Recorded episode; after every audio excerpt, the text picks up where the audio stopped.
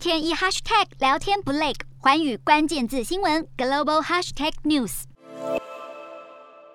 香港警方以涉嫌违反国安法、勾结外国势力的罪名，逮捕六一二人道支援基金的信托人，包含歌手何韵诗、高龄九十岁的退休书记主教陈日君、大律师吴霭仪和岭南大学前客座副教授徐宝强。另外，根据独立媒体报道，正在狱中服刑的前立法会议员何秀兰，也因为身为基金信托人，又在狱中被捕了一次。六一二基金是在反送中抗争期间成立，目的是为被捕人士提供法律辅导等支援。运作两年后，因为社会局势发展，宣布停止运作。徐宝强、吴婉仪、陈日君和何韵诗被捕后，已在十一号深夜获得保释，但必须交出所有旅行证件。对于港警大动作逮捕六一二基金信托人，梵蒂冈教廷和美国国务院都透过发言人分别表示关切和谴责。